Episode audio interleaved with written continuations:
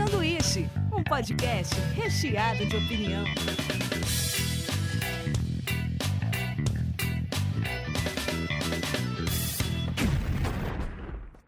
Diretamente da Springfield brasileira, começa mais um Sanduíche. Hoje eu estou aqui com Ana Laura Fanini. Olá, boa noite. E Rafael Mortari. Opa, tudo bem? E hoje a gente vai falar sobre esse filme que está chamando a atenção da galera chamado O Poço.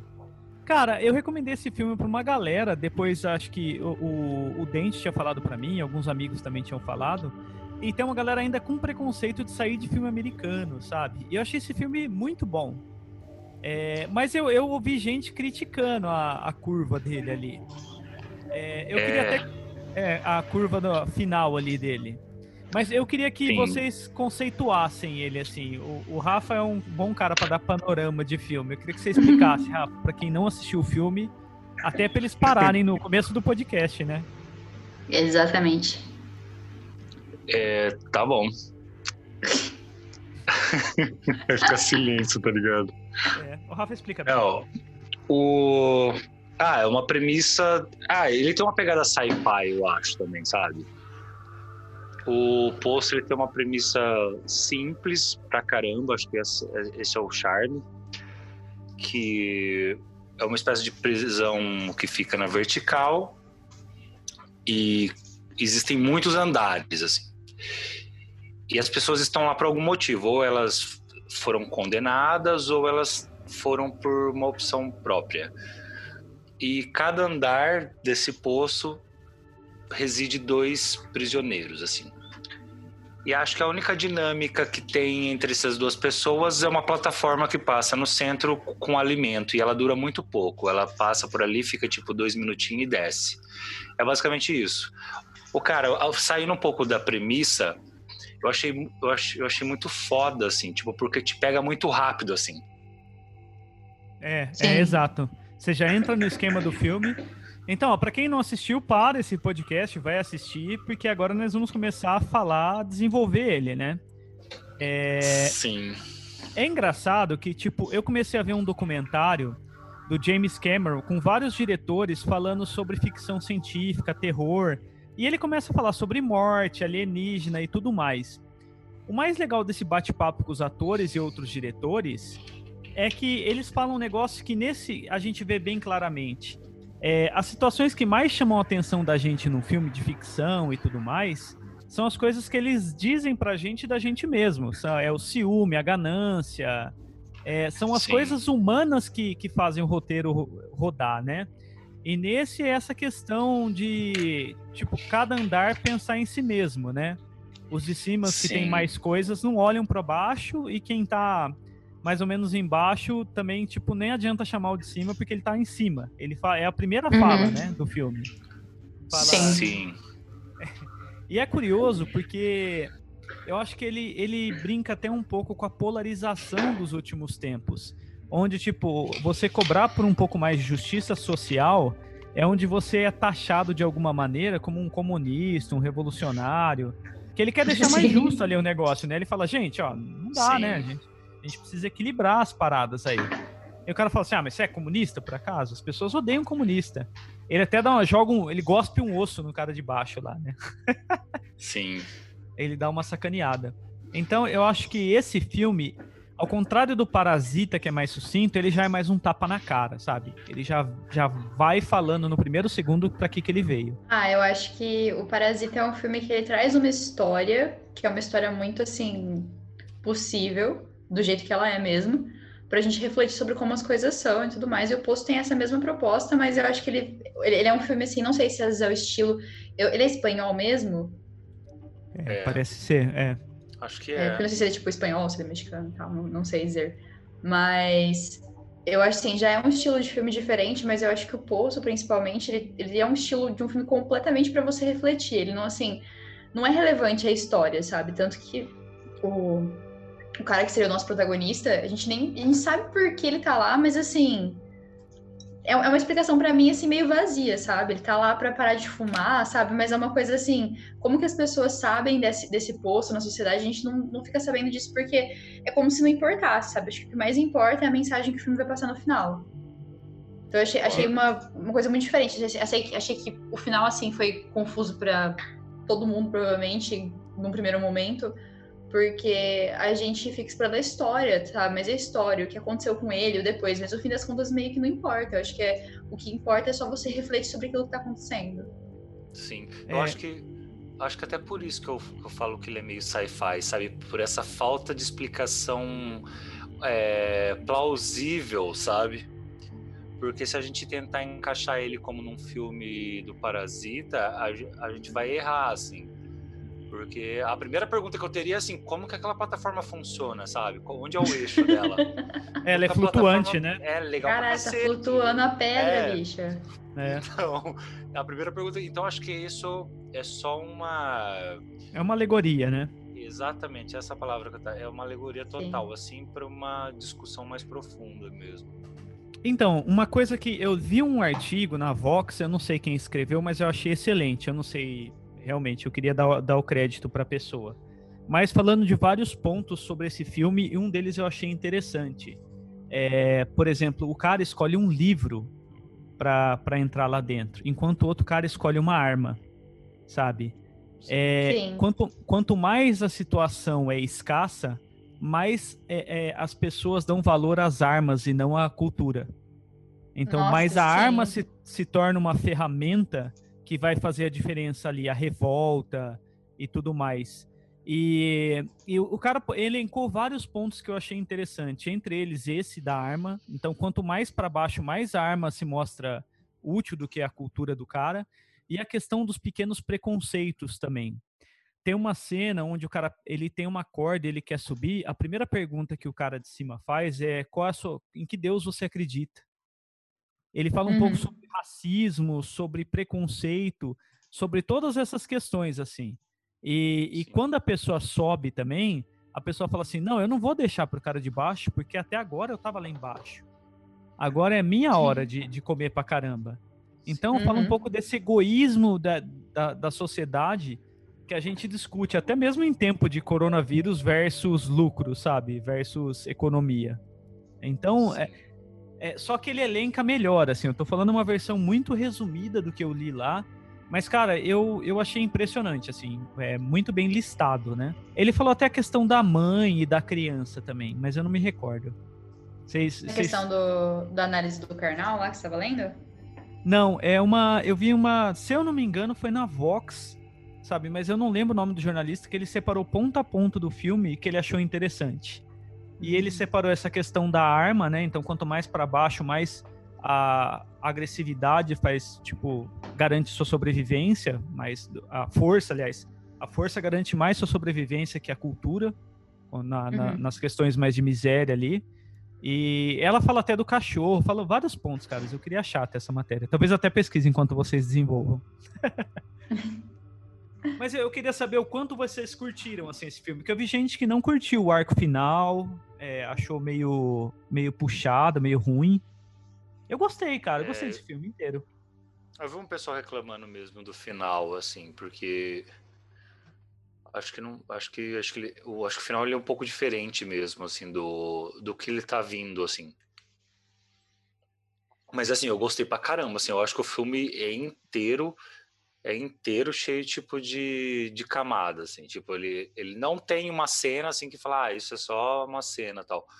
O lance da, da escolha do objeto, acho que é muito não não só o lance da arma, mas muito tem muito a ver com aquilo que você escolhe para estar tá perto de você, sabe? Sim. Tipo a, aquela moça, é, eu não lembro o nome dela. Ela escolhe o cachorro. Ela escolhe o cachorro, é, tipo assim. Então parece que aquilo tá muito ligado à realidade nossa mesmo, assim. Aqui em casa, você tá mais próximo do que, sabe? De, de limpar suas armas, porque você curte ter armas, limpar seus livros, passear com o cachorro. Qual desses são elementos diários na sua vida? E eu vi muito isso, assim. O cara ele levou a faca porque ele comprou a faca por, causa, por conta de um programa, tipo a, o Guinso lá, saca? Uhum. E ele fala que comprou a faca e tal, tipo. que ele curtiu, não sei o que, parece que ele foi enganado, né? Por conta da faca plus lá. Ele, ele, fala, ele fala alguma coisa desse tipo. Ele tentou cortar a mulher também, né? Ele teve um. Isso, um um ataque de fúria, né? Teve um lance É. lá que. Isso. Mas, Aí mas em cara- relação ao momento que ele compra a faca? Não, ele compra a faca e parece que um dia X ele tem uma treta e a- ele acaba usando a faca, sabe? É, então, mas pelo que eu entendi foi que, tipo assim, acho que ele, ele. Pelo que eu entendi, né? Não sei se eu entendi alguma coisa errada. Eu entendi que ele comprou a faca e, ele, e era a melhor faca de todas. Aí no dia seguinte Isso. tinha uma faca que era a melhor faca do que a faca dele. E ele estava muito, muito puto da vida. Não era isso? Tô viajando? É, é isso aí mesmo. Amolador de faca. Hã? O Thales, o Thales comentou no fundo do vídeo da Ana ali. Isso, o produtor. Desculpa, amigos. O que, que foi? O que, que ele falou? Vou, vou, vou contratar o Thales. O que você diz, Thales? Fale. Aí, Fale. ele comprou um amolador de faca que amolava qualquer faca. Ah, é E era a verdade. solução de qualquer problema. Todo mundo feliz porque tinha um amolador. Aí ele comprou um amolador. Aí no dia seguinte lançaram uma faca que nunca precisava ser amolada. Entendeu? Deu pra ouvir que eu repito? Sim, deu Pra- pra ouvir. Não, deu pra ouvir. O Muito que me massa. impressionou até do áudio ter entrado. Você tá de fone? Ah, mas um entrou pelo microfone, é. Entrou pelo microfone dela. Caríssimo, riquíssimo que eu comprei. Então, Top, é, uma, Não. uma, co- uma coisa que falam da mulher também é da confiança nas instituições. A mulher que entra com o cachorro. Que ela, ela vai lá e ela crê que o sistema é o melhor sistema. Ela crê que o sistema é justo, porque ela foi ensinada que o sistema é justo. Então ela não faz ideia dos horrores lá. Ela entra com um cachorro lá, né? Um bicho que é totalmente dócil e, e, tipo, né? Comida fácil. É, então, eu imaginei, eu fiquei com. Na hora que eu vi o cachorro, eu falei, ah, cacete, cara, eu não queria estar vendo vai o cachorro. morrer. É, vai Na hora que eu vi o morrer. cachorro, eu falei, vai morrer. Ela quem faz a entrevista com ele antes dele entrar, né? É, é. E ela não. é- Ela mesmo desconhece o processo interno, né? O como funciona. Ela nunca questionou. Ela nunca questionou o sistema. Porque quando, quando eles estão lá, ela fala: não, não tem nada de errado, porque eu mando pessoas aqui há, há anos, há mais de não sei quando, eu não sei se é tipo Uhum. décadas pelo jeito, né? Mas Sim. ela não conhece a fundo. Então ela é, É. o. Ela ali é o, o- praticamente o cara que abraça o sistema ali, né? Sem questionar, sem nada. Ela é, É. O, o soldado ali da coisa, né? E é Tem legal outras- que ela fala, ela fala para ele é, qual é o seu prato preferido. Ele fala que não sabe, né? E isso também vira tipo uma puta de uma referência, tipo, se cada um escolhesse seu prato preferido e comesse aquilo, só Sim. aquilo na... todo mundo teria comida, sabe? É. Mas não, é quando a plataforma vem, tipo, é, existe uma histeria, assim, fica sem e tal. É, para mim, assim, o filme é, ele é cheio de, de beliscões, assim. Inclusive, tem esse, esse lance do Don Quixote, que é o livro que ele leva, né? Uhum. É. Tem algum sentido? Você viu, Rafa? Sim, sim, tem um pessoa- o filme, o Don Quixote ele é espanhol e o filme é espanhol e, e eles estão tratando o filme como uma fábula moderna. E fábula é aqueles contos que são surreais assim, mas que tem uma moral. Sim, perfeito. Normal- normal- normalmente uma fábula ela, ela traz uma historinha que tem uma moral, mas aquilo é, aquilo é lúdico assim. Dificilmente você você assistiria uma, uma- um coelho conversando com uma tartaruga, sabe? Esse tipo É. de coisa assim. Sim. Então, então eles falam que, que o próprio personagem lá, o, o Goring, ele diz que ele é muito parecido com as ilustrações do, do Don Quixote. Ah, Então diz que é uma- é, diz- dizem que é uma referência direta mesmo e tal. Só que eu não li Don Quixote, então eu não sei, eu não, sei nem so- sobre o, o que se trata, assim. Don Quixote era um maluco que, junto com o amigo dele, ele era uma maneira do cara criticar também a igreja e tudo mais. Só que ele fazia isso com um cara maluco. Então ele dava porrada em padre, porque ele via monstros e desafios, entendeu? Então ele tinha uma, Uhum. uma visão distorcida desse mundo dele. É, falam que é genial esse livro do, do Miguel de Cara, então Cervantes. é, é, é um, é um filme dentro do filme, tá ligado? Tipo, É, Sim, Porque- e é a obra literária espanhola, né? Tipo assim. sim. Sim. Porque eu, eu senti muito assim que tem o lance do capitalismo, né? Quem está em cima e quem está embaixo. Tem o lance do, de, de, você ter dinheiro, né? E uma hora você tem dinheiro, outra hora você não tem dinheiro. Isso eu acho que eu comentei também quando a gente gravou sobre o Parasita, que às vezes você você está numa situação um pouquinho melhor, você já acha que você está em outro nível, outro status, uhum. e olha uhum. diferente para as pessoas que estão estavam tipo no mesmo nível que você. Então assim, existe uma avaliação, um preconceito muito rápido assim. E, e eu vi muito isso nesse filme também, assim, tipo, foda-se que eu tô passando fome, mês que vem eu vou comer pra caralho, tipo, e tudo bem, sabe? Tipo, vida é. que segue. E, só que eu acho que em determinado ponto o filme segue por um rolê mais de o, o, salvador, assim, sabe? O cara que trouxe a palavra. E eu acho que até tem simbologias mesmo no decorrer do filme. Parece que, que, sim. Que ligam, sabe? Essa coisa religiosa do cara que veio para trazer. Porque assim, o filme fala de capitalismo, que é cada um no andar e um come menos, não come mais. Meritocracia, que... né? Da, das pessoas acharem que elas têm merecimento ali, portanto uhum. elas vão abusar daquilo. Sim. E na hora que ele, que ele, ele decide entrar em missão de evangelizar, é, na verdade, esse evangelho é, é falso, porque eles usam de violência para convencer. Então, então tem esses dois lados, sabe? Esse lance social de que eu gosto do Daniel, desde que ele, né, levante essa bandeirinha aqui comigo. Então, assim, tem essa lance, o lance da força e tem o capitalismo, e eu achei isso muito foda, assim, tipo, ao mesmo tempo que ele está falando da igreja, né? Eu, eu vi dessa forma, tipo, tanto que a igreja católica fez para alcançar, sabe, o que ela tem hoje, assim, até onde ela andou, ela estava andando em nome de Deus, sim, mas ela matou muita gente que não estava uhum. pensando como ele, sabe? Então, então eu acho que o filme ele, é, ele nada ali é à toa, sabe? Inclusive a minha visão do final, depois a gente fala, é num viés também religioso, assim. Ana. É, em relação àquela mulher que trabalhava lá no, né, no poço, né? E depois foi para lá, assim, eu estava lendo algumas coisas sobre e fala sobre como muitas muitas dessas pessoas que trabalham lá, elas não ou não se interessam, ou realmente nem sabem o que está acontecendo.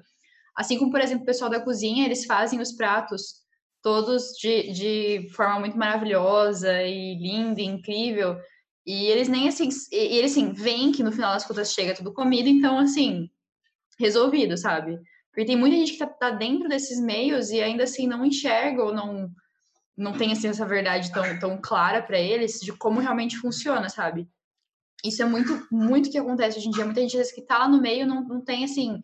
Às vezes tem propostas que são boas, mas não sabe como chega no final da, das pessoas, sabe? Sim. Então, a, a visão ali do poço do final para mim foi bem literal, sabe? É, porque cada um ali tem a visão própria do, da instância que está naquele momento da vida. Então, a pessoa que estava passando fome e de repente tem de tudo, ela também acaba não ligando para o próximo porque ela justifica tudo como o momento dela, né? Uhum. E, esse, e esse cara, por exemplo, ele quer fazer a coisa diferente. Então, é, ele vê como, tipo, literalmente eu quero chegar até o fundo do poço para voltar e mudar tudo isso aqui. Ele quer fazer. Isso, para mim, tem muito assim, às vezes, as pessoas querem quebrar o sistema, mas a única maneira que elas enxergam de fazer isso é com base na violência. Então, a hora que ele desce, por exemplo, ele desce armado, porque ele sabe que, que vai ser difícil segurar até o final do poço ali para voltar. E é engraçado isso, que é mais ou menos a história da humanidade em pouco tempo. Que todos os levantes que teve contra a, esse sistema, por exemplo, mais egoísta também, também foram com base na violência e trouxeram sistemas bem violentos também. Então, quando ele chega no final ali, para mim é uma redenção, sabe? Ele chega até esse final e ele, ele não tem mais como subir. Ele percebe que não tem como subir, mas ele quer mostrar que ele conseguiu quebrar essa roda. Porque teve gente que viu a criança bem nutrida, com a pele boa e tudo mais. É, isso até um amigo falou. Falou, ah, mas tinha uma criança lá, nada a ver a criança. Tá... Mas para mim a criança é puro simbolismo, sabe? Ali para frente ah, é tipo. Sim, é. Para mim é um filme simbólico. Você não pode levar ele como literal, assim. aquela criança ali, para mim, o fundo do poço, até mesmo os fantasmas Ah. que eles estão vendo, sabe? Ali Até, não, não é até, mais até verdade. mesmo até mesmo os diálogos que eles têm assim são diálogos muito surreais, sabe? Por É. mais que, que que sei lá que as coisas estejam do jeito que elas estão naquele momento, a forma com que o velho fala no começo do, do filme com ele já é uma forma muito surreal de se conversar, sabe? É, em alguns momentos assim, lógico que ele fala é, de uma forma que a gente ouviria algumas pessoas falando, assim, por exemplo, ele fala muito óbvio, porque para ele é óbvio a forma que a sociedade funciona, é óbvio quem tá em cima vai ser assim, quem tá embaixo vai ser desse outro jeito. Assim como hoje em dia a gente se, se depara com muitas pessoas que quando a gente vai falar assim, olha, é, vamos mudar isso aqui, isso aqui tem que ser diferente, as pessoas ficam, não, é óbvio que funciona desse jeito e vai continuar funcionando desse jeito. Porque representa essas pessoas, as pessoas que estão vendo essas situações que têm que ser mudadas, que não estão certas do jeito que elas estão, mas que acham muito óbvio elas funcionarem assim e acham que o óbvio é a única coisa que vai ter para sempre. Mas é, tem vários diálogos que ele tem com o homem que você fala assim, gente, isso nunca aconteceria na vida real, sabe? Então, acho que a, a criança ali no fundo, acho que já, já devem perceber que não vai ser uma coisa normal, não é, uma, é totalmente uma alegoria, como a gente estava falando. Então, aquela, por exemplo, a- tem uma parte que eles começam a descer e daí você entende, por exemplo, que o cara, ele, aquela faca e toda aquela coisa, ela vai cumprir um propósito. Porque ele já passou por, já precisou usar da violência antes, por isso que ele Uhum. escolheu uma faca super afiada. E a maneira que ele vai fazer cara, ele não vai matar o cara. Porque se ele, se ele matar o cara, ele não tem o que comer depois, ele tem- quer ir se alimentando lentamente do cara. Então, e, cara, aquilo lá foi bem bruto, assim. Você imagina, você não pode esgotar o seu recurso, e o seu recurso é outra pessoa, sabe? Sim. Sim. E assim, Você dentro da pra um- cabeça dele, ele quer também ajudar o cara, porque supostamente não vai matar, né? É, ele vai dar um pedacinho do cara pro próprio cara. Então, Exato. é, isso é, é bizarro. E daí você fica pensando também que é, tudo isso também tem o sentido figurado de tipo, as pessoas abusam das outras porque elas precisam delas para sobreviver, às vezes. E às vezes ela tá realmente matando a pessoa aos poucos. né? Tem, tem um monte, dá pra você pirar num segundo sentido, assim, de tudo, né? É, o, o único problema desse filme é que acho que abre um leque muito grande para as pessoas colocar qualquer caixinha aí dentro, né? Sim. Eu penso também que o filme ele, ele traz uma pegada, um lance meio de jornada, sabe? Tipo a, a jornada de uma pessoa assim mesmo, tipo a busca por algo, porque ele entra lá, ele entra lá e ele tipo meio que entra porque ele escolheu, sabe? Então você só entra numa jornada por escolha própria, assim, você escolhe aquele caminho. E quando ele decide ir até o fim, que seria o último andar, é, ele não sabe o que ele vai encontrar lá, né? Por isso, é, inclusive, tá ele e um amigo dele lá e eles rebenta com todo mundo e tal, e vai descendo. Então ele vai até as últimas consequências, assim, as consequências. E uma coisa que eu acho legal é que quando ele encontra a menina, porque ele fala assim que ele quer mandar uma mensagem, e a mensagem é aquele aquele Do, doce, doce, né? É. Uhum. que tem um A nome, né? panacota. Hã? Como? Panacota. Panacota. Panacota. Ele quer mandar panacota pra cima pra falar pros caras, tipo, ó, nós tá mandando isso aqui de volta e tal. E aí, quando ele chega no final, por isso que eu acho que tem um lance meio de inferno, sabe? Inferno de Dante, uma pegada meio. Porque assim, o último andar é o 333. Se você pegar e fizer isso, duplicar isso por duas pessoas, aí você tem o número 666, que seria o inferno. O Karnal foi nesse. O Karnal foi, acho que nessa interpretação também. É, do- do não, mas Inferno pra de mim ficou muito óbvio a hora que eu tava assistindo. Inclusive, quando ele tá conversando com a mulher, o andar é 33. É uma referência direta a Cristo também, o número 33. Então, assim, eu acho que tem um viés meio religioso, sim. E acho legal, muito legal, que no final o cara tá na, naquela jornada que eu falei, né? Que eu falei que eu tô falando que trata-se de uma jornada. E quando ele chega no final, assim, onde não tem mais para onde ir, e ele encontra a menina, ele fala pro, pro senhor lá, ele fala. Ele fala pro amigo dele, ele fala assim: ah, ela é a mensagem. Ela é a mensagem, a gente tem que mandar ela para lá, tal, não sei o quê. Aí ele aceita, eles colocam ela lá, aí ele tá meio que indo junto, aquele senhorzinho fala assim: onde você vai? ele fala: Ah, eu preciso levar ela, não sei o que. Ele fala alguma coisa desse tipo. Aí ele fala assim: Não, ela a é mensagem, a mensagem. É a ela. mensagem não precisa do mensageiro. Ele, é, ele, é, ele fala, tipo assim, você não precisa ir. E, cara, na hora eu pensei em todos os líderes religiosos que carregam o argumento de Cristo nas costas há milhões de anos, tá ligado? Tipo. então eu pensei assim, cara, isso aí é um tapa na cara de qualquer pessoa que tem, tipo, um pouco de senso, assim, porque, tá, ela é, ela é a mensagem. E você, tá ligado? Você precisa uhum. ganhar porque você descobriu a mensagem. Então, assim, só ela é o suficiente. Não precisa de um mensageiro, exatamente. E aí manda ela para cima e ele fica lá. E o diretor do filme, ele falou essa semana, ele falou, ele falou sobre o final. Ele falou que o, o Goring, ele falou que tá morto. Diz que aquele final lá é tipo um, um homem não chegaria naquele, naquele estágio de profundidade, assim, é, e violência, sabe? Uhum. Ele falou, um, um, cara naquele nível ele estaria morto já, tipo, por, se você colocar isso numa linha de, de acontecimentos reais, assim. É, então ele fala que aquilo lá é bem, bem teatral mesmo, diz que é como se ele tivesse morto. Eu achei ok, assim, porque eu, achei mais legal todo do que, do que ter essas respostas, assim. É, eu também. Eu não assisti esse filme com foco na realidade. É, eu assisti entendendo que era uma alegoria mesmo de, de críticas. Ó, a, a matéria eu achei, é num site chamado VIX, na verdade é uma crítica, eu achei bem legal a crítica que eles fizeram. Eles colocam o velho como status quo. O velho, ele explica como é as coisas, mas é a conformidade daquele universo, sabe? É todas as, as regras e é o jeito que funciona, é só aquilo e pronto, sabe? É, é, é aquilo e ponto. E tem um ponto interessante que eles falam na matéria, da hora que a mulher tá com ele e a mulher tenta convencer os caras de baixo com gentileza. Então tem uma hora que eles falam uhum. da democracia e da tirania. Ela tenta ser democrática e a democracia é complicada. Você tem que convencer as pessoas que estão abaixo de você é, que aquilo é a melhor forma, que você tem que distribuir. E o cara, ele só escuta quando o cara apela para tirania, o cara apela para violência. Sim.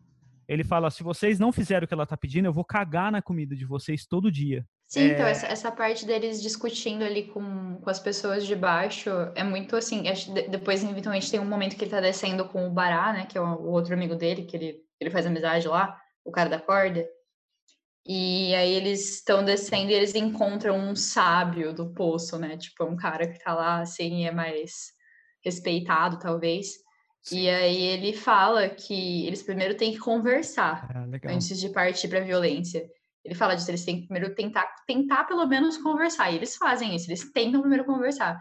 Eu acho isso uma coisa muito bacana, sabe? Porque eu acho que a gente não pode ser hipócrita de achar que todas as mudanças do mundo vão acontecer de forma 100% pacífica ou 100% só no papo, só no. Vamos mostrar que esse lado é mais legal. Acho que algum, algumas vezes a gente tem que ter uma certa desobediência para chegar num ponto muito necessário, sabe? A gente tem que desobedecer algumas regras.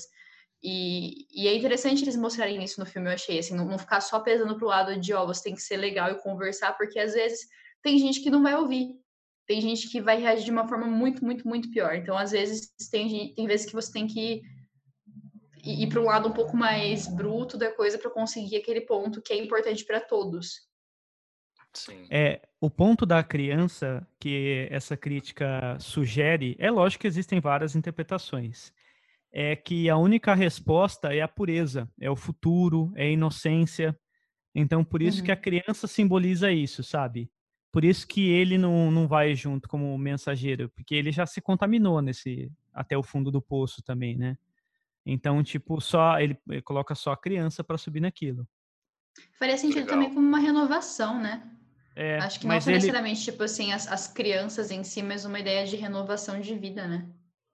É, mas ele, para mim, faz o papel que o Rafa falou também. Ele se martiriza, né? Ele é o mártir da coisa ali, né?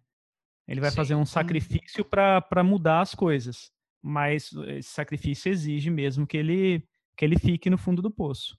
É, basicamente deixar uma mensagem, morrer por uma mensagem, né? É, porque muitas pessoas se jogavam, né?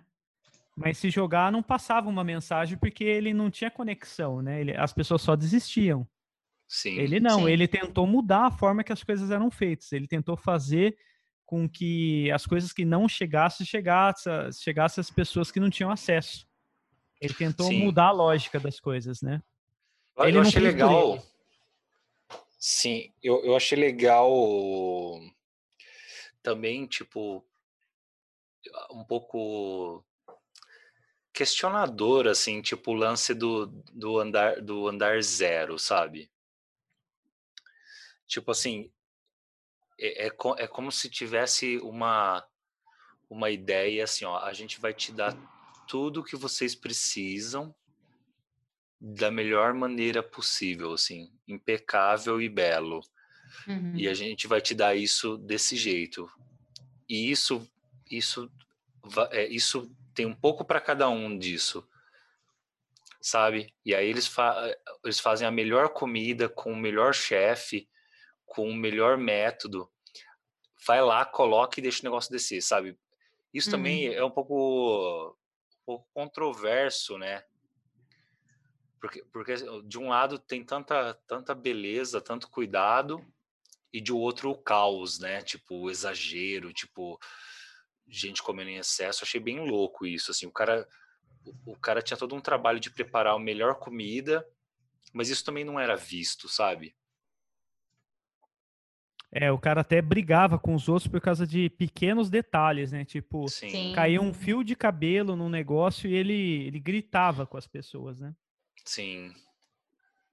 É, esses dias eu estava vendo um vídeo no YouTube que era, era chamava acho que o maior closet do mundo, alguma coisa assim, sabe? Nem, nem sei. Era um vídeo, sei lá, de um, de um programa de televisão que o cara ia visitar lá uma mulher rica, que nem sei também quem que era, e ela apresentava a casa dela, que era imensa, na qual morava ela e o marido dela. E assim, é uma casa muito grande, era um closet de três andares, que tinha um bar com champanhe, televisão, isso assim, só num ambiente do closet, sabe? E eu tava assistindo e eu fiquei muito incomodada, porque foi, foi a sensação de assim, ok, as pessoas elas têm direito de ter muitas coisas, de ter boas coisas, mas chega num ponto, será que isso não é excesso? Será que isso é realmente necessário? Eu acho assim, eu, eu fico. Eu, eu assisti, eu fiquei assim, impressionada e até assim, ofendida de imaginar uma pessoa que tem um, apenas um closet que tem três andares e ter gente que não tem casa, sabe? Porque eu acho que o, chefe prepara lá as comidas assim como o mundo é pra gente, sabe? A gente tem recursos, a gente tem muita coisa para aproveitar. O mundo é exatamente dessa forma, a gente tem todas as, as condições para viver uma situação muito boa e de muita qualidade. Mas aí tem gente que tá comendo muito disso e tem gente que não tá comendo absolutamente nada, sabe? É, E dá muito sim. bem para as pessoas comerem bem e, e todo mundo comer bem, simplesmente, todo mundo ficar bem nesse ponto. Mas é, tem gente que vai ter muito e gente que vai ter muito pouco. E é- essa desigualdade que é absurda, sabe? Tem uma cena que correu essa semana, que é a cena do Papa rezando sozinho, né? Na... E é uma cena bonita, assim, né? Por causa do coronavírus. E na internet saiu que era o Papa visitando a casa do Gustavo Lima, né? Fala que é uma... a casa dele é do tamanho Sim. daquela, daquela catedral gigante, né? De- do Vaticano. Eu vi isso. Então, é, tem um lance do, do post que me impressionou logo no começo, é, que é basicamente o, o cara se adaptando ao sistema. No começo ele fica indignado, mas em pouco tempo ele já começa a se adaptar a como funciona. Então, é muito legal ver que antes dele, dele se revoltar com tudo e querer mudar o sistema, ele começa a pegar os macetes de como é. Ele senta, escolhe a comida dele, sabe o tempo que leva, sabe? Ele, o velho, começa a fazer, tipo, ginástica junto. Então, mostra Uhum. uma certa adequação à- àquela ignorância seletiva que a gente tem, até você ah, dar um start e falar, cara, não, não, vou aceitar isso não, preciso mudar. Sim. O, esse lance deles fazer ginástica juntos e tal, eu, eu achei bem legal, assim, porque é aquela situação que às vezes você, você nem é nem tão amigo da pessoa, mas sabe quando aquela situação tá boa para ambos? É, é, Aí você, tipo, às vezes um fator externo balança tudo, assim, até uma outra pessoa balança tudo aqu- aquela harmonia. Mas não porque vocês super se gostavam, é porque tava bom para os dois, sabe? Então, eu, eu vi muito isso naquela cena, tipo assim. Só que aquele senhor, o velho, ele já sabia que ia cair a casa depois, é, porque ele já tava ali Sim. antes. Então, ele, ele falou, né? Ele falou, hora, é, aproveita agora, porque depois, quanto mais baixo, pior. Ele falava assim, o 48 não é ruim, 48 é bom. É, Sabe? É, 48 é bom, eu já, já tive no 48 antes. E eu acho curioso que esse tipo de relação que eles têm no começo, de se habituar e de sincronizar a vida deles ali, mesmo sendo diferentes, é o tipo de relação que a gente tem dentro de uma sociedade, onde a gente não escolhe quem está com a gente. Às vezes, dentro uhum. do, do, ambiente de trabalho, quando você vê, você, você, cria uma amizade ali mesmo com todas as diferenças. Às vezes a pessoa, você fala assim, cara, se não fosse eu depender do dinheiro e trabalhar no lugar, talvez eu não teria uma relação de, de amizade com uma pessoa tão diferente. Mas o dinheiro faz com que a gente conviva com essas pessoas.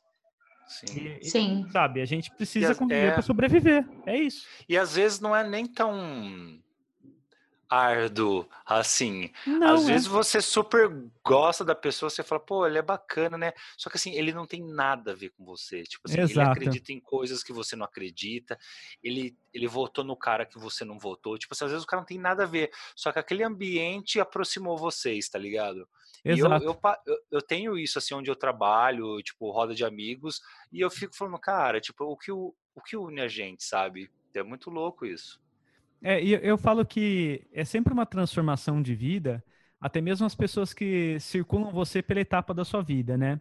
Quando você é novo, geralmente são seus vizinhos, porque é a geolocalização até, né? Seus amigos de rua Sim. e tudo mais. Depois a faculdade, depois o trabalho.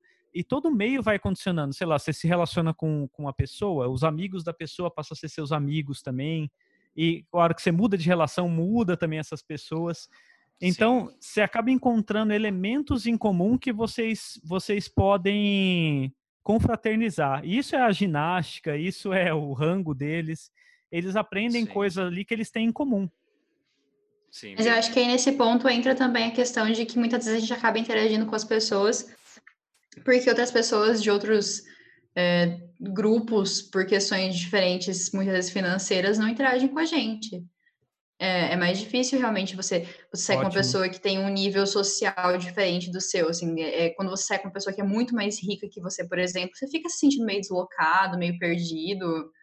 A pessoa ela, ela tem outros hobbies, outra vida, assim. Eu acho que ela, ela pode ser a pessoa que trabalha do teu lado, mas se ela tem um nível social diferente do seu, muita coisa acaba sendo diferente, assim. Porque eu acho que esse é o, é o ponto que o filme mais pesa, né? Por mais que às vezes na vida isso haja exceções, a gente acaba, acaba tendo esse sentimento, assim.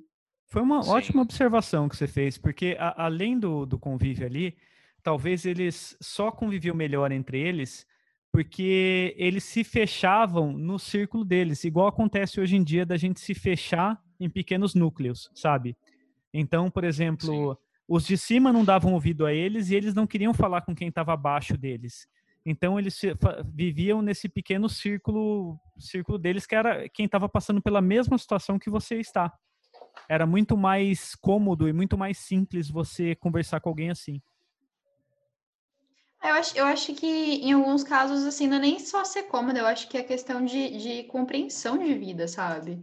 Sei lá, será que eu conseguiria realmente conversar sobre os dilemas da minha vida, os meus problemas com uma pessoa que é muito mais rica que eu? Ela não vai pobre. ter os mesmos problemas que eu. Ou muito é. mais pobre que eu, exatamente. Assim, é. eu, eu, vou chegar e vou falar assim, nossa, sei lá, se para uma pessoa a questão de ter um aluguel vai ser uma vantagem na minha vida, para outra pessoa não tem ideia de quanto que é um preço no aluguel no é. fim do mês, sabe? Ou Sim. até mesmo a gente reclamar que a gente está entediado de tanto ficar assistindo Netflix e tal, sabendo que às vezes a pessoa não tem, tem esgoto a céu aberto, gente, né? Eu, eu não sigo, honestamente, assim, eu, são pouquíssimos famosos que eu sigo no Instagram, por exemplo, é, nossa, realmente são, são muito, muito, muito poucos. É, porque eu não suporto ver postagem deles, especialmente agora nesse período que a gente está trancado em casa, de ai, gente, olha só, o que a gente vai fazer hoje? Vou bora aí passar uma maquiagem fazer uma meditação no seu quintal, sabe? Porque eu olho aquilo, é uma realidade totalmente diferente da minha. Nem, na verdade, nem, nem somente nesse período que a gente está aqui trancado em casa. Eu não tenho o hábito de seguir pessoas que têm uma vida assim é, extremamente diferente da minha, principalmente para a questão assim da pessoa ser mais rica do que eu, porque é uma coisa que eu não me identifico. Eu olho aquele conteúdo e para mim não faz sentido, sabe? É uma coisa que não eu, eu olho assim, muitas vezes me deixa irritada ou frustrada, em, em- dependendo do caso, da, da atitude da pessoa em relação àquilo, sabe? Por exemplo, uma pessoa muito rica numa casa imensa reclamando de tédio, sabe? É. Isso é uma coisa que me deixa até nervosa, me deixa até brava. Eu prefiro, inclusive, seguir, assim, pessoas do mesmo nível social que eu, ou até menos, para eu me conscientizar mais do, de como eu estou bem, por exemplo, de como eu tenho que, que valorizar e talvez fazer o máximo que eu posso para ajudar outras pessoas, mas não consigo seguir gente, esses famosos, essas coisas assim, eu não, não, não dá, para mim é demais. Gente, eu tenho uma fofoca aqui pra fazer. Ela pode ser publicada ou vou ter que cortar? Acho que pode, pode ser. Teve uma famosa aí, Deus. uma atriz global, que Eu publicou uma isso. ilustração. Eu ia falar isso, eu ia falar desse caso. Eu tava esperando a Ana terminar, mas fala você. Cara, não, é que a Ana falou uma foto, eu lembrei muito dela. A atriz global foi lá e publicou a minha, a minha ilustração no perfil dela. Eu fui lá e comentei, falei, poderia colocar o crédito, por favor? Ela super ignorou, tipo, várias pessoas publicaram também, escreveram lá, dá o crédito para ele, né, o artista, papapá. Ela ignorou.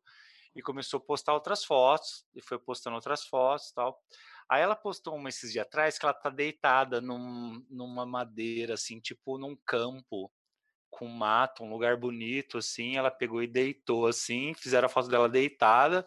Ela colocou uma legendinha lá e publicou, né? Eu olhei, cara, mas me bateu uma raiva. Tipo, falei, porra, cara, tipo, ela sabe que, que para mim seria importante, sabe, a, a- o crédito. Aí na foto ela tá deitada, eu comentei assim: a hora que você levantar daí, você poderia colocar o crédito na, minha ilustração?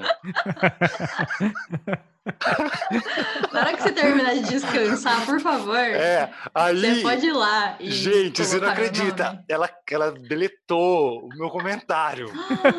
Eu não acredito. Ela deletou meu comentário.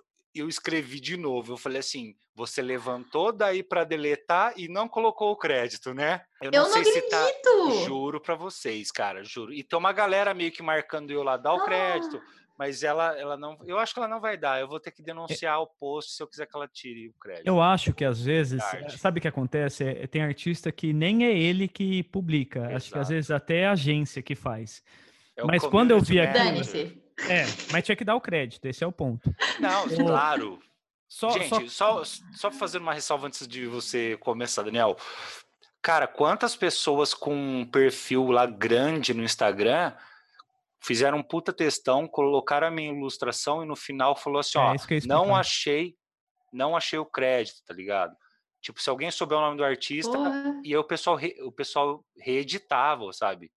Então, assim, é uma questão total de postura mesmo, cara.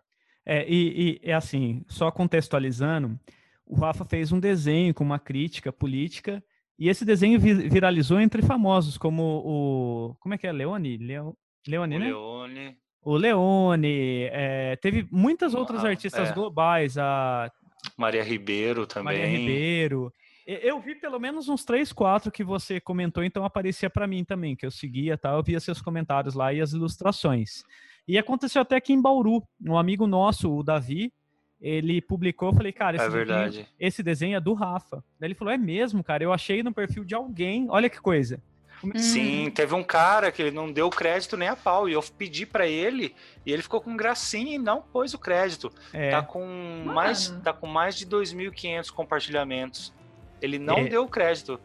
Rafa, eu, eu tava lá te apoiando também, porque a gente tá no mesmo andar, a gente tá ali no 48. E o Exato, exato. 40 E o 48 não é tão ruim. É, vamos vamos se conformar, né? Mas o Rafa tentou subir a corda e cagaram nele. Exato, na minha cara. Olha, fi- fica, fica duas coisas aí importantes pra eu falar. Eu acho que uma é vejam o desenho do Rafa, compartilhem e deem o crédito pra ele, por favor. crédito. Isso. É um desenho muito bom. Por quê? Porque você É. não sabe o andar que você vai estar amanhã. Exato. Exatamente. Quem sabe eu vou compartilhar uma arte sua e não vou colocar o seu nome. E que assim, cara, para uma pra pessoa às vezes não faz diferença, mas a pessoa que tem 4 milhões de seguidores, ela consegue Sim. tipo converter centenas ou até milhares de pessoas para a página do Rafa, sabe? Talvez não Sim. milhões, mas pelo menos mil pessoas às vezes pulam para para ser e pra gente faz uma diferença gigante, sabe? Exato. Sabe? De É. projeção de trabalho, de tudo mais, né? Teve um outro perfil que publicou também, e aí alguém me marcou lá, um outro ilustrador me marcou E eu fui lá e comentei, falei, nossa, esses caras são folgados, hein? Tipo, eles nem, nem colocam crédito em nada. E aí o dono do perfil já comentou, falou, calma, cara, a gente não sabia de quem era. Uhum. E aí ele editou. Ah, eu escrevi agora, eu tô calmo. Só que assim, a minha vontade é, é, era abrir um discurso com ele do tipo assim, tá, eu não sei de quem era. Automaticamente isso se torna meu? É, Sabe? é, eu entendo. É. Então, ah, então eu falei, como assim? Tipo, tá na web, é, é um país sem lei, tipo, um mundo sem lei. Mas é bem isso, mesmo. Tipo, eu acho que o que você falou, Daniel, eu acho que tem todo sentido, porque a mina tem um contrato global, tá ligado? Lá, ela é patrocinada provavelmente por alguém e tal. Ela, ela de repente não, não precisa de trezentão de uma ilustra, sabe? É, Tipo assim, pra mim isso faz todo, tem toda uma importância aquela ilustração que ela não, Uhum. que ela não deu crédito, sabe? E a Mas projeção. não.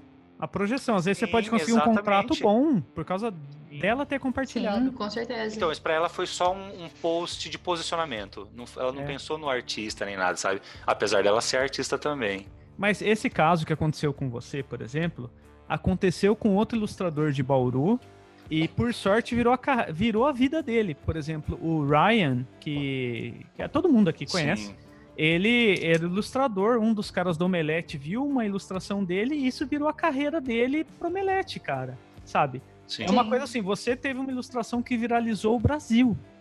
Muita gente não deu crédito e era uma coisa que podia ter aberto as portas para você pro mercado de São Paulo, do Rio de Janeiro. E assim, sabe o que eu achei mais curioso de tudo isso? É que as pessoas que estavam protestando contra o que você estava protestando, em tese, elas estavam pedindo mais justiça, mais tal, e estavam sendo injustos com o cara Cara. que fez o cartaz da injustiça. Eu é? pensei muito nisso, sabia? É. Eu falei, se a pessoa publica isso aqui e não me dá o crédito, ela é igual ao meu desenho, sabe? É, exato. Co- Como ela Tipo, cobra uma injustiça? Eu acho, ela eu tá acho que especialmente, especialmente se a pessoa for, por exemplo, um artista, como a gente tava falando, sabe? Porque às vezes uma pessoa, uma pessoa comum, talvez ela só pense, ah, é um desenho e não, não tenha uma noção de, da dimensão disso, mas uma pessoa que também é artista, que vende sua imagem para trabalhar, eu acho que ela tem noção de quanto é uma imagem, sabe? Sim. A gente vai entrar na parábola do Luciano Huck. A parábola, a parábola do Luciano Huck, pra mim, é mais ou menos assim: se ele quisesse ajudar as pessoas, ele ajudava. Ele não fazia jogos pra ajudar as pessoas. tipo, Sim. eu vou te ajudar desde que você consiga equilibrar um ovo na boca e saia correndo numa, sabe? Porra, é um jogo só. Você não tá querendo ajudar. É o paradoxo do Luciano. É o paradoxo do Luciano. Nossa. Pessoas que não gostam. Acho que a gente pode até ir pras dicas da semana pra gente fechar com o paradoxo do Luciano. Tá, só pra não ficar preciso- muito longe do filme, Ana, quer falar? Não, só antes, antes de, de terminar a parte do filme, eu quero fazer uma observação. Tá, eu também. Pode fazer, Rafa. Não, eu acho que o filme e tudo isso que a gente conversou aqui hoje, e a lance dos andares e tudo mais, e eu acho que isso, isso acho que a nossa postura, ela tá, ela tá baseada na nossa bagagem, sabe? Sim. É, quando a Ana falou, tipo assim, ah, eu não sei como, eu me sentiria mal estar num rolê que é muito rico, eu não saberia nem como talvez me comportar, e eu penso mesmo, assim, eu acho que eu não gostaria de ir, assim, porque ia ser muito diferente para mim. E eu sempre falo, assim, que, que muitas das coisas que a gente gosta ou não gosta é, tá relacionado com a nossa bagagem mesmo, assim, coisas que a gente É. viveu, dificuldades, então, assim, acho que muito, muito do que a gente é é por conta do que a gente viveu, assim. A gente gosta, sei lá. Eu gosto do daquele tênis daquela marca X porque ele me traz boas recordações. Então, acho que tudo isso tá conectado, sabe? Tipo, eu não vou ser esse cuzão porque eu já sofri de muitos cuzões, assim. Então, é, acho que acho que é esse é o lance, assim. A gente tomar decisões com base em bagagem. E isso não muda pra quem nasceu rico pra caralho. Não. Eu acho que o cara, quando ele vê aquele puta quintalzão, tem piscina pra todo lado, tem aquelas motinhas de quatro rodas que vai pra puta que pariu e volta, esse cara também fica entediado. Porque a bagagem dele é, é, a- é a- é a mesma matemática. Ele olha lá pra trás, ele faz, ele fala, ah, papá, isso aqui e tal, eu tenho que ser desse jeito. Então ele- eu acredito que ele pode se- ficar entediado. É, Sim. uma coisa que eu via nessa, nessa coisa aí de relação é igual falando dos jogadores de futebol, por exemplo. Que às vezes, por exemplo, o, o cara fica muito rico, mas ele não se sente bem ali no meio de todos os outros ricos, porque os caras não viveram o que ele viveu, não carregaram a bagagem que ele carrega. E daí muitos deles fazem igual o Neymar, assim, os caras sustentam um monte de parça que vive o resto da vida lá, indo na casa do cara, jogando videogame. O cara carrega os amigos dele do tempo que ele era pobre, sabe? Porque Sim. A outra galera nunca vai entender ele. Por mais que ele tenha dinheiro, ele não viveu. Os outros caras não são aceitos automaticamente a hora que você tem dinheiro também. Existe toda uma questão de preconceito, de coisa social mesmo, né? Sim. É, o, que eu, o que eu ia falar é que eu queria assim, deixar, deixar claro uma questão de que assim é, não é porque tem gente mais. Tem, tem, gente numa situação pior que eu, que eu não posso reclamar da minha situação, ou que porque tem gente melhor que eu, que essa pessoa também não posso reclamar, sabe? Eu acho assim, cada um tá vivendo sua realidade, e a pior coisa vai ser o que tá acontecendo com você naquele momento, porque por mais que eu saiba que tem gente morrendo de fome, se alguma coisa ruim acontecer, eu não vou deixar de sofrer simplesmente porque tem gente morrendo de fome. Sim. Eu posso ficar muito mal pelas duas coisas, mas eu vou também ficar mal pelo que me afeta. Assim, eu acho que eu, eu falei agora um pouco por conta dessa questão de, de se relacionar com as pessoas que estão no mesmo nível que a gente, mas eu acho, claro que existe sentimento e existe toda essa profundidade de vida para todos os, os, níveis sociais que, que, existam no mundo, lógico. É, o que me deixa assim um pouco frustrada é porque existem pessoas que elas estão num mundo assim realmente numa bolha fechada onde elas acham que só tem aquilo que elas estão vivendo e elas têm que tem que ter mais acesso, assim, acho que tem, tem que ter mais consciência de classe. As pessoas, elas, elas podem ser ricas, mas elas têm que saber que elas são ricas, elas têm que saber que elas têm privilégios, elas têm que ter noção de onde elas estão, sabe? O que me frustra muito é a, a não é nem assim, é bem a questão do parasita mesmo também que a gente tinha falado, não é questão de ter uma pessoa rica, porque eu acho assim, se a pessoa é rica, ela, ok, ela pode ser rica. Mas existem extremos muito grandes. Existe a pessoa que ela é extremamente rica e a pessoa que é extremamente pobre. Não é uma pessoa que é rica, uma pessoa que é de classe média. É uma, é uma. São dois pontos muito, muito, muito extremos. E isso é uma coisa que me frustra muito, isso é uma coisa que me irrita muito. Mas sim, com certeza, a pessoa ela pode ser, ser rica. Eu já conheci gente que, assim, basicamente tinha amizades praticamente pagas para estar tá ali junto, porque ninguém ficava perto dessa pessoa. Era uma pessoa muito rica, e as pessoas que ficavam perto eram pessoas que queriam é, se aproveitar dessa riqueza, porque essa pessoa comprava coisas, dava ali um. um Mimo. Um, alguma coisinha assim, sabe, pra, pra falar assim: olha só, parabéns, aqui você é meu amigo e tudo mais, ganhou esse brinde, alguma coisa.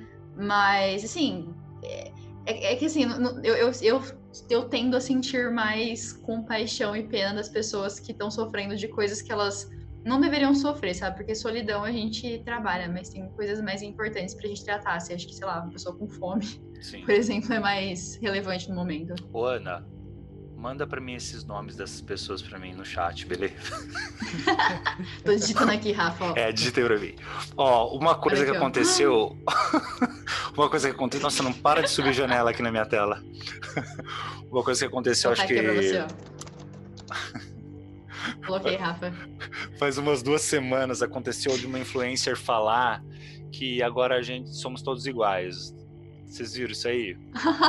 sim, sim. Ela pegou e meteu essa, tipo, que agora, por conta do coronavírus, somos todos iguais. E não, mano. Nunca A seremos. gente não é, cara. É, o hospital que a senhora vai é diferente pra cacete da onde a gente vai.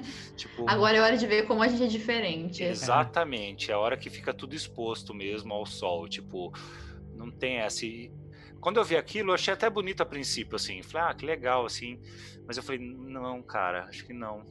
Tipo, porque, sabe, é, é essa preocupação, assim, tipo, A gente, vai caber todo mundo, é, sabe?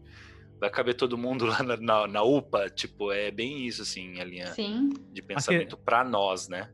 Eu, eu sempre odiei aquela linha de pensamento de tipo, ai, você tem que ficar feliz porque existe gente pior que você. Primeiro que eu não quero ficar feliz porque tem alguém pior.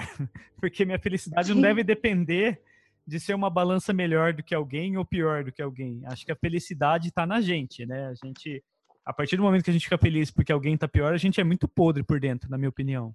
Sim. E, e dessa questão aí, cara, não, a gente nunca vai entender a dor do outro se a gente não viver a vida do outro. A gente pode até conhecer de fora, a gente pode até conhecer um pouco, mas jamais, cara, a- gente, a realidade nossa tá bem longe dessa galera.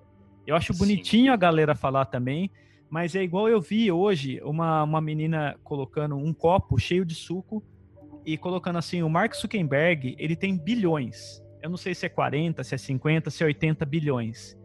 Ele doou 11 milhões para ajudar no- nos tratamentos e no, comprar respirador para o coronavírus. A menina pegou um canudo, chupou um pouquinho do canudo e cuspiu em outro copo. Tipo, para bilhões, ele doar 11 milhões, é aquilo. É uma chupada de Uhum. canudo, sabe? Parece bastante dinheiro, mas é um cara que podia fazer uma diferença gigante. É um cara que, se ele desse um bilhão, ele continua com uns 40 ou 50 bilhões, sabe? Essa é a questão que, tipo, talvez esse filme trate desse banquete também.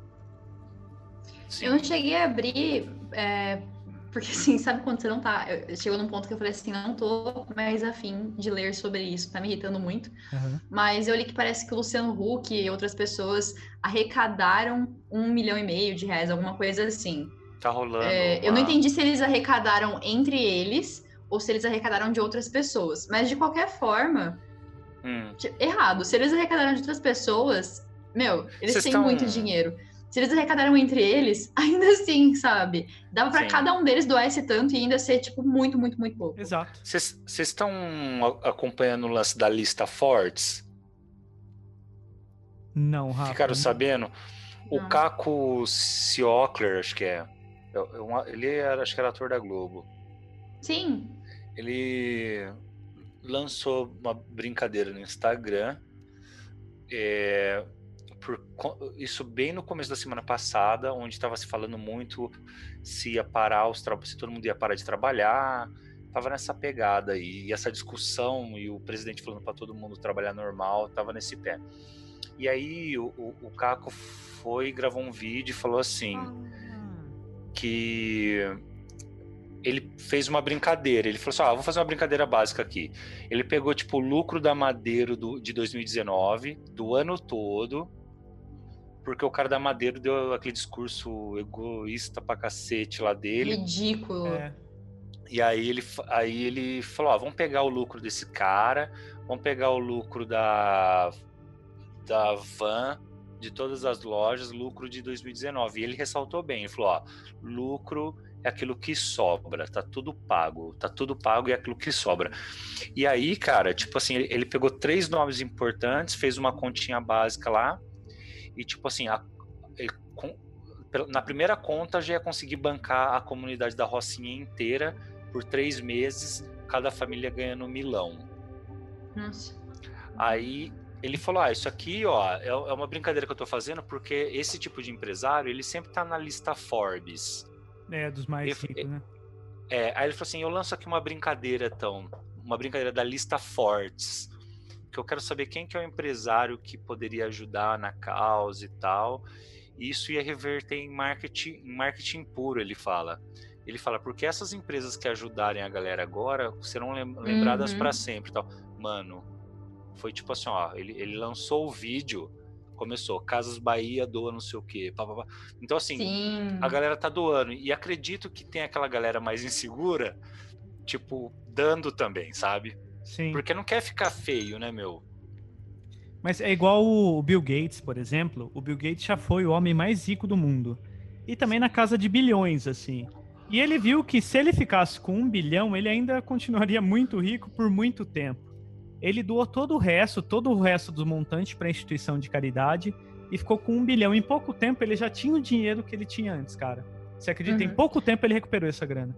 Sim. A, a JK Rowling também, ela perdeu o status dela, não sei se era de bilionária, alguma coisa assim, porque ela doou muita coisa pra caridade. Que da hora, que animal. Sim. E, Eu cara, acho assim, é, uma coisa que a gente tava falando é que, assim, é- é- a gente fala assim, ah, é, pra gente às vezes ter certa noção, certa compaixão, a gente precisa viver essa situação, né? Mas eu acho que uma coisa que o filme tratou muito bem e que é muito real, porque eu acho que pelo menos todo mundo aqui pelo menos conhece uma pessoa que é assim. Tem muita gente que nasce numa situação de necessidade e aí ela sobe pra uma situação boa e ela não tem compaixão, ela não percebe, ela não tem consciência de onde ela tá, ela simplesmente apaga tudo aquilo que ela viveu e todas aquelas pessoas e ela age como se ela fosse uma nova pessoa. Sim. Então, assim, eu acho que esse é um grande problema, porque eu acho que se. Eu, eu acho que, assim, em alguns casos isso dá certo. Algumas pessoas realmente elas ascendem financeiramente e elas têm essa consciência de que tem pessoas que precisam mais, que ela já esteve lá. Mas tem muita gente que faz exatamente como o cara, o, o primeiro cara do, do poço aparece, que o nome dele agora que era um nome diferente, tri, Trimagaço, sei lá. E ele fala isso, assim, ele fala, ah, hoje a gente tá aqui em cima. Então hoje eu vou cuspir no, nas pessoas de baixo, eu vou jogar as coisas aqui, dane-se, porque hoje eu tô aqui em cima. E eu acho que esse é um dos grandes problemas, porque eu acho que se. Assim, a gente não tem. Sei lá, muitas, muitas pessoas trabalham, trabalham, trabalham e nunca vão ser muito ricas. Mas eu acho que se tivesse um pouco mais de consciência de classe para as pessoas que fizeram isso, já ia ajudar muito, sabe?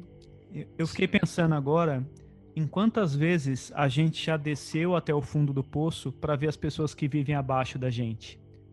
Sabe? É porque é igual assim, para a gente, por exemplo, conhece um pouco, a gente tem um convívio de quem é ligeiramente mora perto da nossa situação também. Uhum. O cara, ele achou que o poço chegava num nível, ele jamais imaginava que ia tão fundo igual ele imaginou. E acho que a Sim. vida é por aí também. Tem pessoas que estão muito abaixo do que a gente imagina que é pobreza também, né? Sim. E é coisas que talvez a gente nunca conheça e a gente nunca desça nesse poço, sabe? Sim. Sim, é uma questão que a quarentena, quarentena, né, a pandemia toda trouxe agora pra gente. Foi isso, foi, por exemplo, assim, a questão de, ó, a gente se proteger, é lavar as mãos. Ok, mas tem gente que não tem água em casa sabe? E é, é, acho exato. que essa questão, assim, isso trouxe muito esse momento pra gente, assim, de pensar, de falar assim, ah, ok, sei lá, pra mim às vezes é difícil, pô, vou ter que me virar agora por causa do, do, do meu dinheiro, vou ter que segurar as pontas em algum canto e tudo mais, mas eu acho que trouxe muito essa, essa consciência maior pra gente, porque a gente, a gente vive num país muito, muito grande. Tem muitas áreas que a gente não tem noção de como que elas estão, a gente não sabe nem um pouco como que aquelas pessoas vivem, sabe? Eu acho assim, uma das coisas que até me irrita muitas vezes é ver gente comentando sobre, sobre programas sociais, sobre, por exemplo, Bolsa Família e tudo mais, falando disso dentro de uma casa que a pessoa que a pessoa mora, que às vezes não é nem uma casa, perdão, desculpa, é, que às vezes a pessoa mora numa casa mais simples e acha que aquilo ali é ela ser muito rico, ela ser muito pobre, mas tem gente que não tem, assim, nada, sabe? Tem gente tem absolutamente nada que tá vivendo aqui junto com a gente. E isso foi o que mais me despertou, assim, esse filme o que ele mais me, me provocou foi a sensação que, honestamente, estou tendo faz um bom tempo já, de frustração e de raiva de pensar que o, o, mundo chegou num ponto onde as coisas se dividiram de formas tão extremas, sabe? Sim.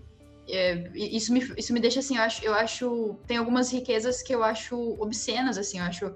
Eu, eu obsceno ver uma pessoa, às vezes, esbanjando tanto dinheiro, e eu obsceno ver uma pessoa passando fome, não tendo água para beber, sabe? Sendo que tem o suficiente para todo mundo viver muito, muito, muito bem. Pra, até para manter as pessoas que são ricas como ricas mesmo. O meu último exemplo do poço que eu queria falar é sobre essa questão do coronavírus e do isolamento. Alguns empresários protegendo o isolamento vertical, falando que é só isolar as pessoas de grupo de risco, que dava até para colocar num hotel. Falando, gente, será que essas pessoas já viram um apartamento da MRV? Será que essas pessoas já viram casas pequenas que as pessoas moram em cinco, seis, que tem um quarto só? Sim. Então, como é que você vai isolar uma pessoa? Você vai pôr plástico bolha e colocar ela no telhado, sabe? É, essa, essas pessoas realmente Exato. fora da realidade. Alguém tem uma consideração antes da gente correr para as dicas da semana que nós temos seis minutos. Não, quero, quero só apenas concordar muito com isso que você disse, porque é, é verdade, sabe? Tem gente que eu conheço que trabalha com um, um público é, até mais necessitado, assim, financeiramente, socialmente falando, e que mora, mora com a avó, mora com a mãe, a mãe trabalha no hospital, sabe? A gente vai isolar onde essas pessoas, sabe? Eles, eles vai todo mundo pagar o hotel para todo mundo vai morar para sempre no hotel. É. Não faz nenhum sentido, sabe? Quantas pessoas cabem no hotel? Quantas periferias tem? né? Pois é. Rafa, alguma consideração final? antes da gente ir para as dicas da semana? Não, cara, acho que a gente explorou bem, saiu bastante do filme, porque o filme é, é pura, pura sociedade, né? O filme pega bastante nisso, assim, então não tinha como a gente não sair para falar das coisas que a gente vê, assim. Acho que para mim super fluiu, assim, não tem mais considerações não. É, bom, Então vamos para as dicas da semana? Gente, eu duvido que vocês adivinhem o que eu vou indicar nesse momento. É, como é que é, o nome do É, seriado que você ama? Outlander. Outlander! Mais uma Gente, temporada. Outlander voltou pra sua quinta, eu acho, temporada. É verdade.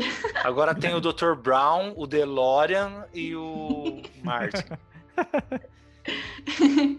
É o. é, mas ele, ele voltou agora, realmente, tá na quinta temporada. Eu acho que saíram seis ou sete episódios já, tá saindo todos os domingos. Da hora. E tá muito boa. Inclusive, de domingo também tá saindo uma outra recomendação que eu acho que talvez você já até tenha mencionado, e eu ainda não assisti, que é Westworld, que voltou. Westworld é, vendo, seria a minha recomendação.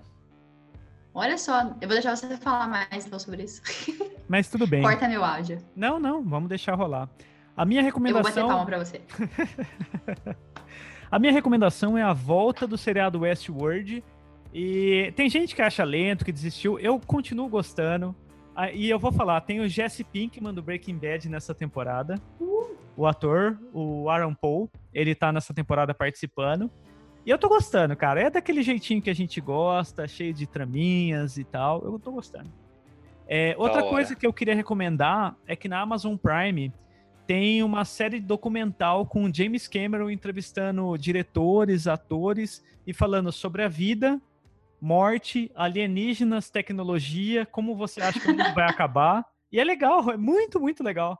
Ele pega o Keanu hora. E Reeves. também como fazer tal comida. É, mas ele pega o Keanu Reeves, pega caras como os criadores de Stranger Things, pega cara como o Steven Spielberg. E é legal que caras que só o James Cameron tem acesso, né? Não são só caras do topo do topo, assim. Sabe? Então é muito, muito legal.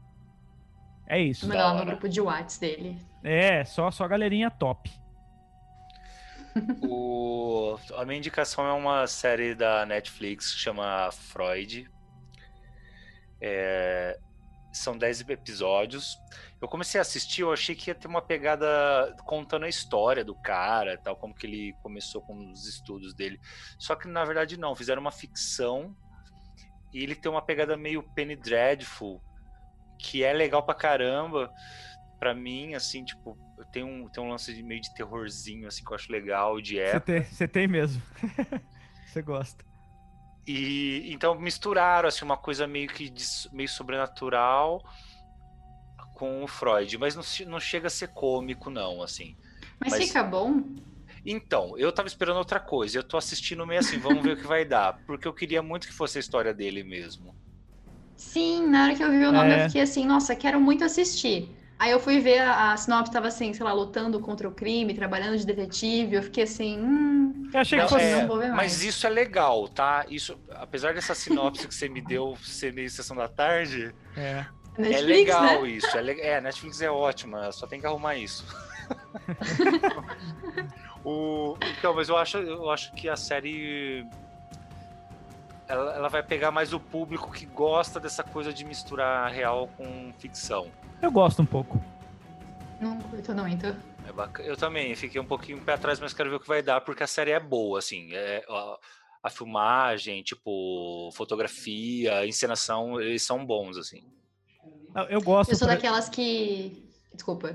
Não. Eu sou daquelas que vê filme com personagem histórico e você já vai caçando, assim, nossa, será que ele foi realmente isso que ele fez? Foi realmente aqui que ele morreu? Aí eu vou me decepcionando cada vez que não é aquilo que É. aconteceu. Então, Eu falei mas- pra minha esposa, eu falei, esse Freud é muito gato, cara. Eu fui ver, eu fui ver a foto do Freud, era meio parecidinho, assim. Então, Olha, Freud era gato, então. igual É, dizem, dizem. Peak Blinders, eu pesquisei os caras existiram mesmo, daquela série, né? A série do- Olha. dos ingleses lá, que tem gangue. Só que eles. Sim. É muito bom. Só que eles viveram é, em 1900, não em 1910.